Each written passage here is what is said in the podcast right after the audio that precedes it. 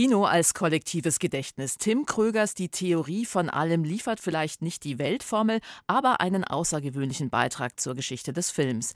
Die Welt im Ohr, 100 Jahre Radio. Wir fragen nach der Zukunft eines großartigen Mediums. Das Unbehagen in der Welt. Die Münchner Villa Stuck zeigt Arbeiten von Künstlern, die Franz Kafka inspiriert hat und das wohl präparierte Klavier. Oscar-Gewinner Volker Bertelmann und sein neues Soloalbum Philanthropy. Kultur am Morgen auf Bayern 2. Heute mit Andrea Mühlberger. Und die Musik, die kommt heute von einem Trio aus dem Norden Englands. God Street Park haben ihr Band-Hauptquartier in Leeds aufgeschlagen. Dort lernten sich die drei am Musikcollege und in Jazzkneipen kennen und sie entdeckten schnell ihre gemeinsame Liebe für Old School Hip-Hop. Musik, die auf Soul-Samples aus den 60ern und 70ern basiert. Und The Inside heißt ihr Debütalbum warmer, luftiger und moderner Soul. Wrap me up, lay me down. I need to go to bed now. Wake me up in the morning, else I might not wake. I don't wanna see the daylight. Yellow street lights in my state. I'm crying in the rain.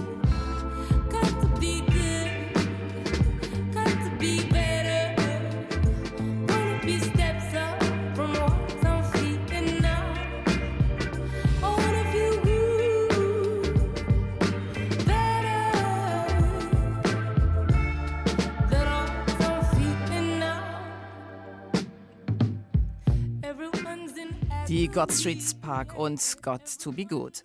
Als Cinematic Soul beschreibt das Trio aus Leeds seine Musik auch, also Songs, die von Filmmusik beeinflusst sind. Etwas für Cineasten ist auf jeden Fall auch die Theorie von allem.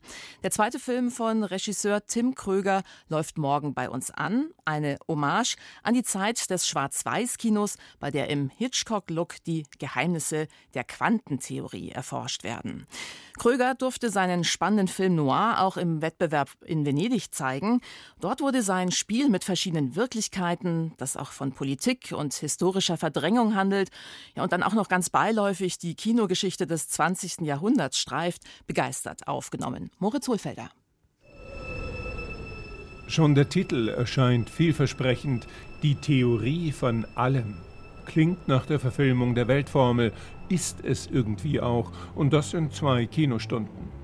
Dazu kommt noch ein wilder Ritt durch die Filmgeschichte vom Expressionismus über das deutsche Wirtschaftswunderkino und Hitchcock bis zu David Lynch.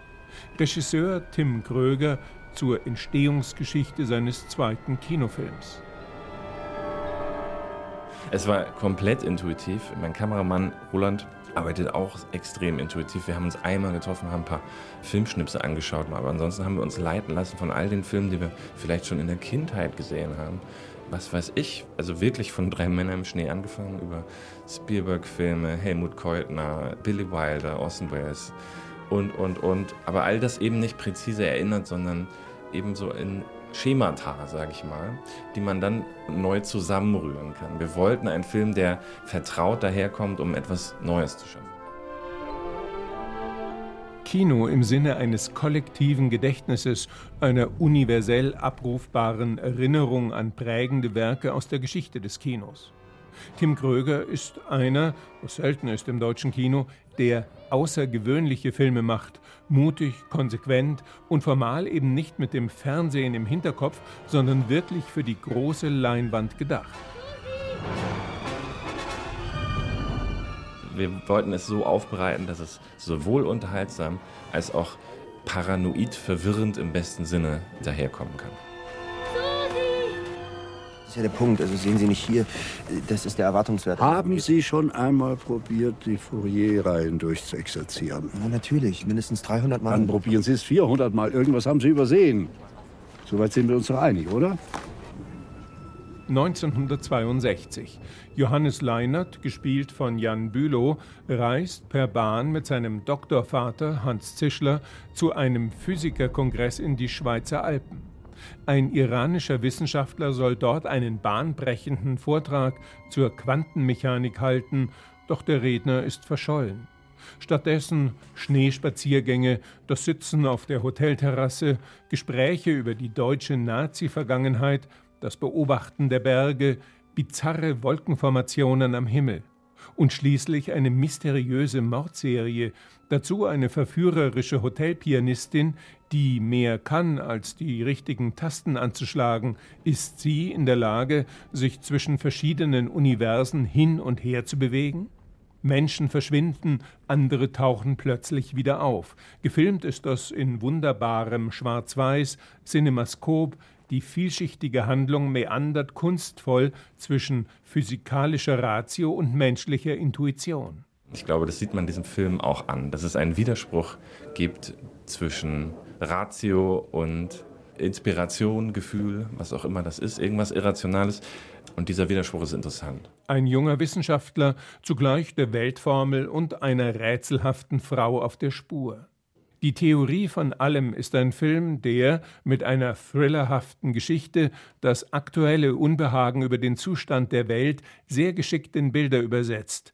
Tim Kröger sagt: Wir stehen, wie sagt man im Englischen, at a crossroad. Wir wissen einfach nicht, wohin die Reise geht. Es gibt so viele Visionen vom Ende der Welt. Ganz besonders im Westen gibt es, sag ich mal, nicht nur Kulturpessimismus, sondern insgesamt eine große alles durchziehende Hoffnungslosigkeit. Und Filme haben einen Anteil daran. Ich glaube, Filme können diese Hoffnung nehmen, aber sie könnten auch aufbauen. Und das ist Aufgabe, zumindest früher des Kinos gewesen. Und das, ich würde das gerne wieder herstellen. Das ist erstmal was Politisches, aber Filme sind auch etwas kollektiv Spirituelles. Und die können eine Richtung und eine Hoffnung vorgeben. Und das fehlt uns heutzutage. Die Theorie von allem kommt morgen in die Kinos und irgendwo zwischen technischer Ratio und menschlicher Intuition meandert auch ein anderes Medium, dessen 100-jährige Geschichte wir besonders diese Woche immer wieder Revue passieren lassen. Ich sag nur Happy Birthday Radio.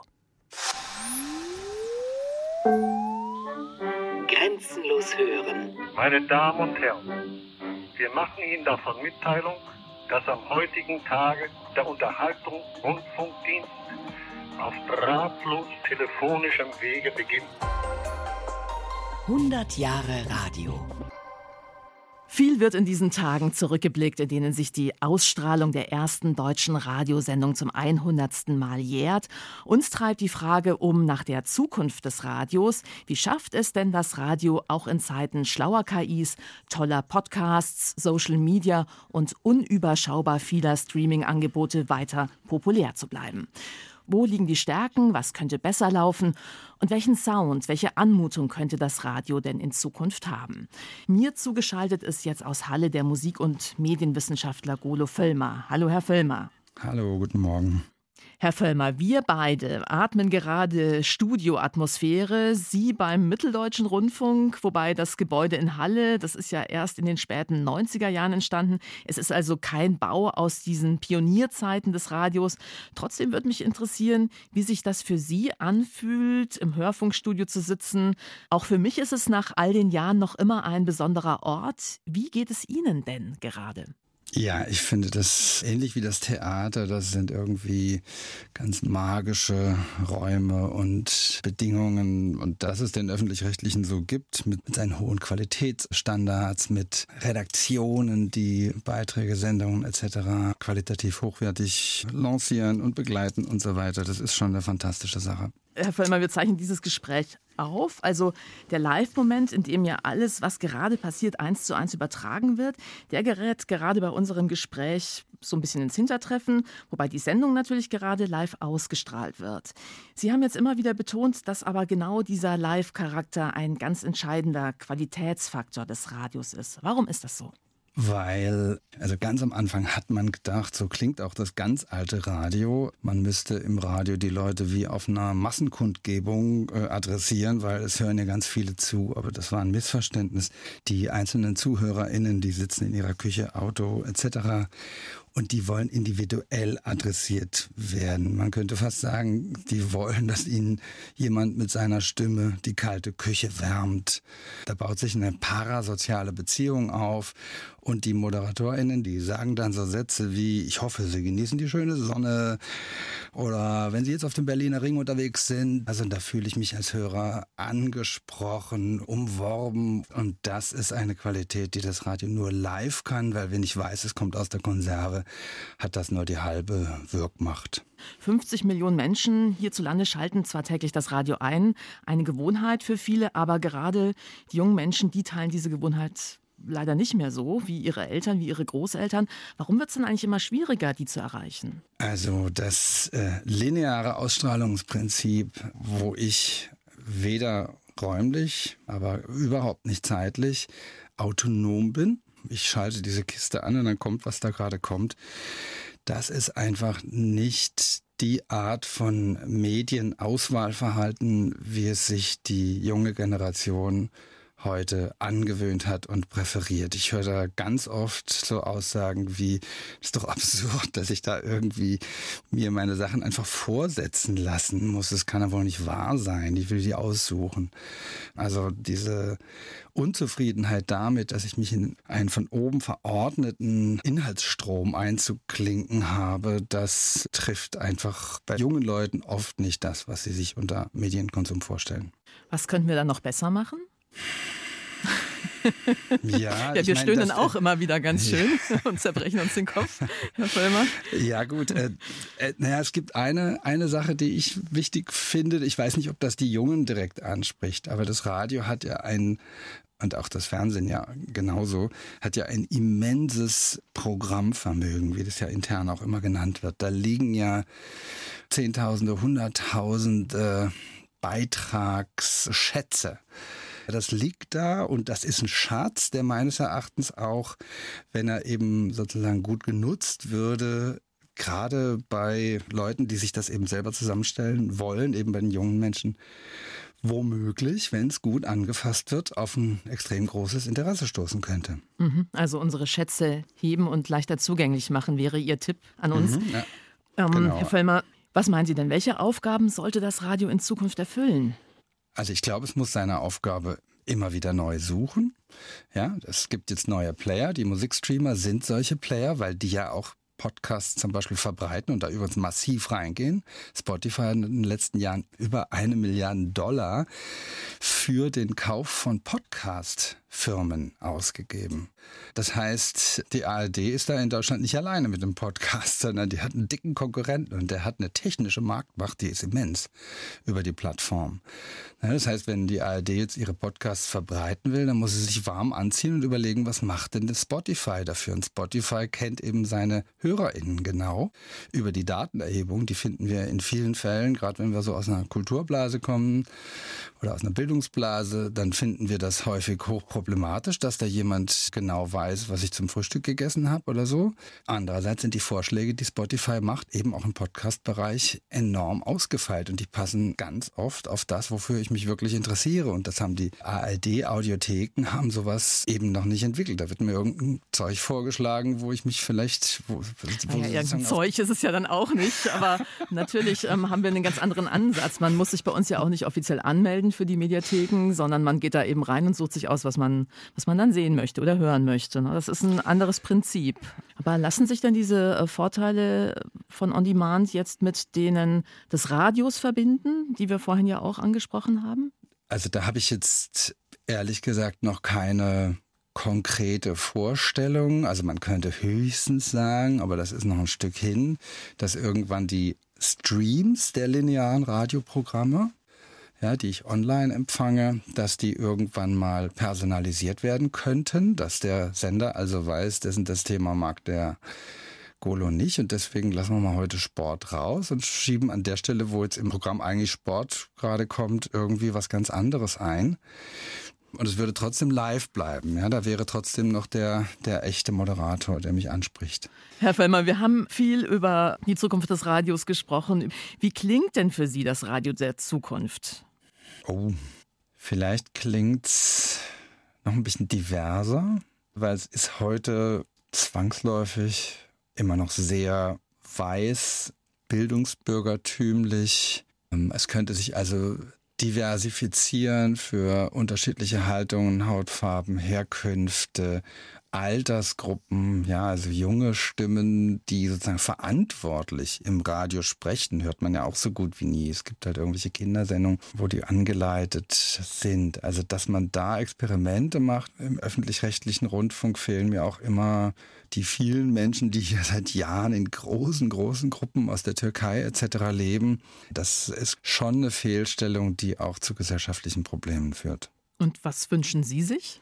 Also ich wünsche mir jetzt auch ein bisschen jünger, dynamischer, auch mal ein Fehler, auch mal eine Spontanität. Auch wenn ich also begeisterter Kulturwellenhörer selber bin. Mir ist es manchmal eben zu verstaubt, wie das aufgemacht wird. Sagt der Musik- und Medienwissenschaftler Golo Völlmer. Herzlichen Dank für das Gespräch. Ja, vielen Dank. 100 Jahre Radio, das feiern ARD und BR mit vielen Schwerpunkten. Zum Geburtstag gibt es am Sonntag ab 18 Uhr die große ARD Radio Kulturnacht. Und die Schriftstellerin Nora Gomringer, die hat gemeinsam mit dem Autor Jörg Albrecht einen ARD-Podcast zusammengestellt zu den 100 interessantesten Hörspielen der Radiogeschichte. Also in der Mediathek finden Sie ganz, ganz viele Sendungen. Und wir hören jetzt wieder einen Song aus dem Debütalbum von God Street Park. Hier sind sie mit dem Titel Tell Me Why. We know hell's on the horizon. We can see it from the start. We put ourselves on the line cause we don't want to be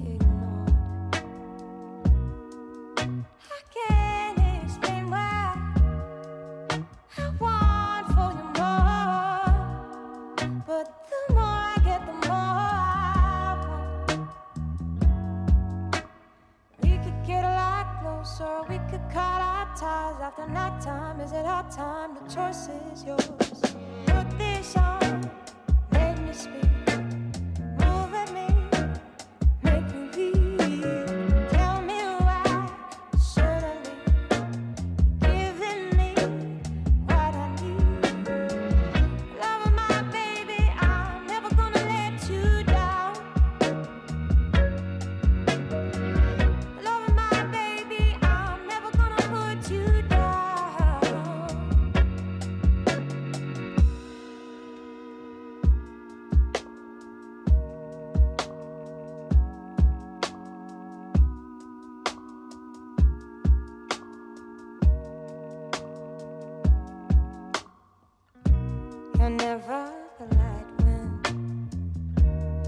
showing me the door. We don't care too much for writing. I'm just waiting for you.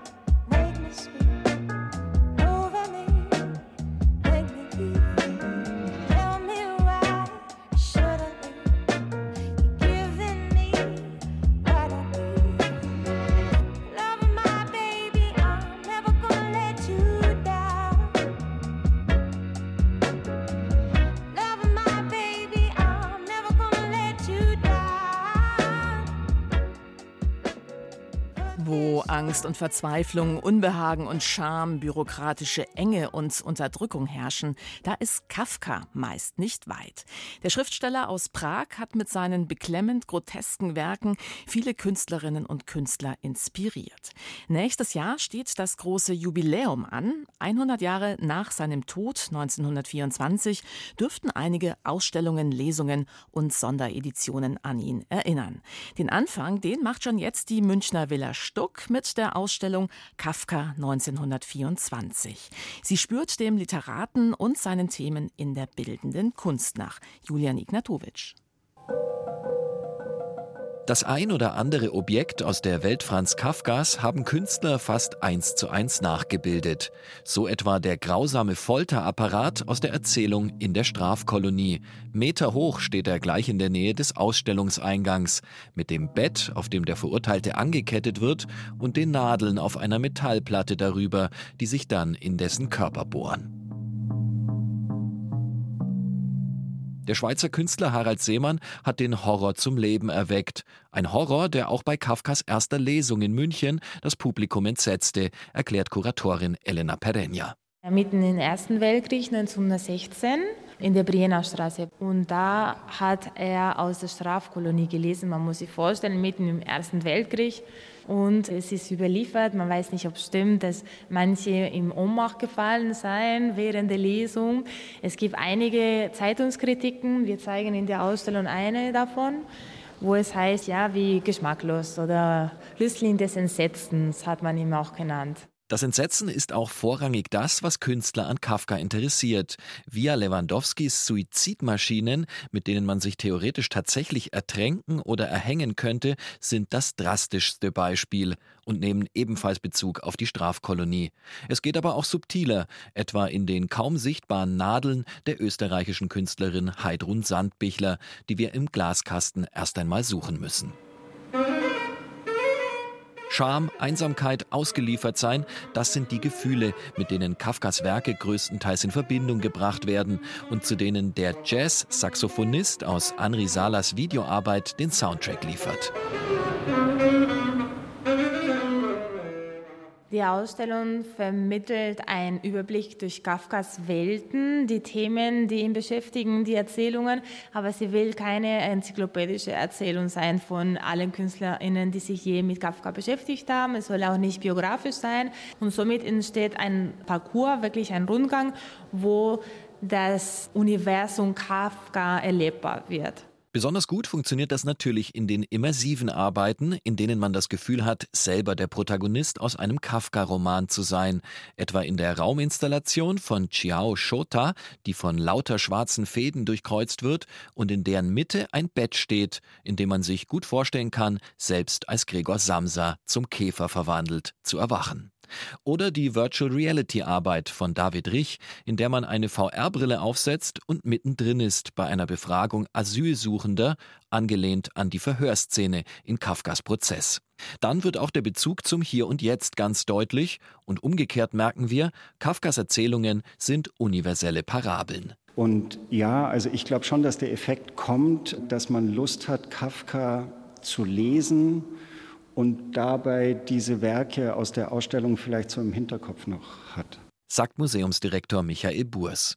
Die Ausstellung ist ein buntes Assoziationsfeuerwerk durch sämtliche Erzählungen Kafkas, bekannte wie unbekanntere und mehr als 100 Jahre moderner Kunstgeschichte, angefangen bei Alfred Kubin, Kafkas Geistesverwandtem, über Kunststars wie Louise Bourgeois, Maria Lasnik, Andreas Gursky oder Jeff Wall, die zuletzt groß gefeierte unheimliche Paula Rego bis hin zu Sebastian Jung, dem künstlerischen Nachwuchs, der ein kafkaeskes Jugendzimmer poppig trashig mit Postern und allerlei Krimskrams ausstattet.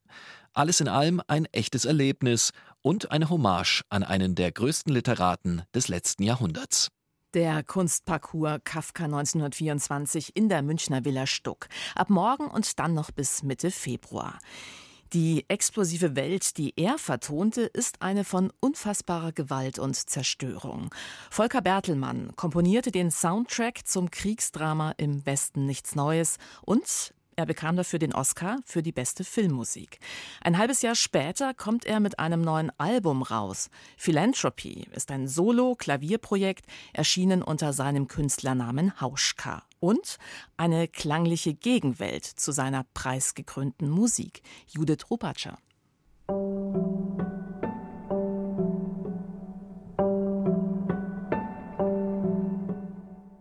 Einatmen eine Höhle, in der es nach oben tropft. Schaukeln, die nie aufhören zu schwingen. Füße, die den Boden nie berühren. Ein Traum ohne Fliehkraft. Ausatmen.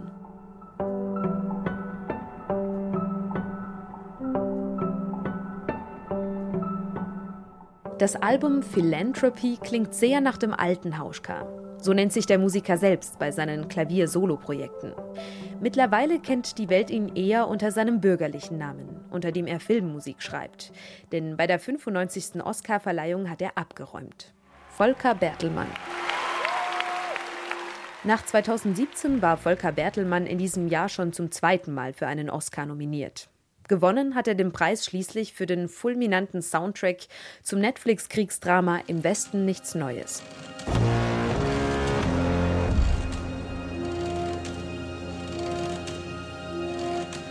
Donnernde Präludien über eine Weltenordnung, die völlig aus den Fugen geraten ist. Das neue Soloalbum scheint ein bewusster Gegenentwurf zu sein. Schutzräume aus winzigen musikalischen Einheiten, die sich schwerelos im Kreis drehen.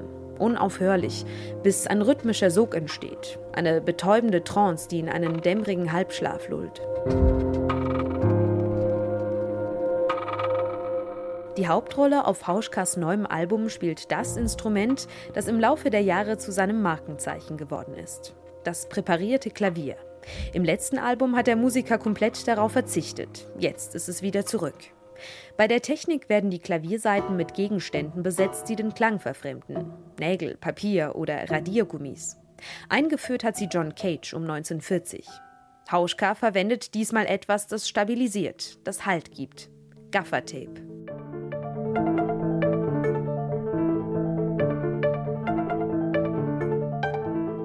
Zum ersten Mal so prominent kommt im neuen Album Synthesizer zum Einsatz. Er spült die Klangkanten des präparierten Klaviers weicher. Auch zwei kitschige Popballaden für Klavier haben sich unter die rhythmischen Klangbilder gemogelt. Hauschkas 15. Soloalbum hat musikalisch große Ähnlichkeiten zu vielen seiner Vorgänger. Nur, es klingt sanfter und entrückter. Die Namen der einzelnen Tracks lesen sich wie Wünsche, fast ein bisschen naiv. Übersetzt Altruismus, Natur und Großzügigkeit. Auch der Albumtitel Philanthropy, ein Aufruf zur Nächstenliebe. In seiner Oscar-Rede zitiert der Komponist seine Mutter. Sie hat immer wieder zu mir gesagt, wenn du willst, dass diese Welt menschlicher wird, dann musst du bei dir selbst anfangen. Du kannst anderen zeigen, wie gut es Zusammenleben gelingen kann and you can show how we all can live together.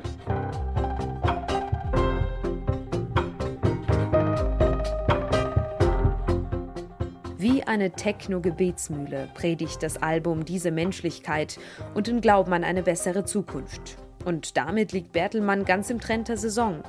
Denn während Sängerin Dua Lipa die Nacht wegtanzt, beschwört Musiker Jacob Collier uns, keine Angst vor der Dunkelheit zu haben. Und Sänger Peter Fox verspricht, dass alles gut wird und er sieht die Zukunft pink. Zusammenfassend, Hauschkas neues Album ist Biedermeier, nur in Techno und ein bisschen cooler. Den Oscar gewinnt es höchstens für Erwartbarkeit. Aber es ist schön zum Anhören und vielleicht auch genau das, was wir brauchen in diesen Tagen. Stabilität, Wiederholung, etwas, das verlässlich immer wieder zu uns zurückkehrt. Auch wenn es nur Rhythmuselemente sind oder die vorsichtige Andeutung einer Tonfolge.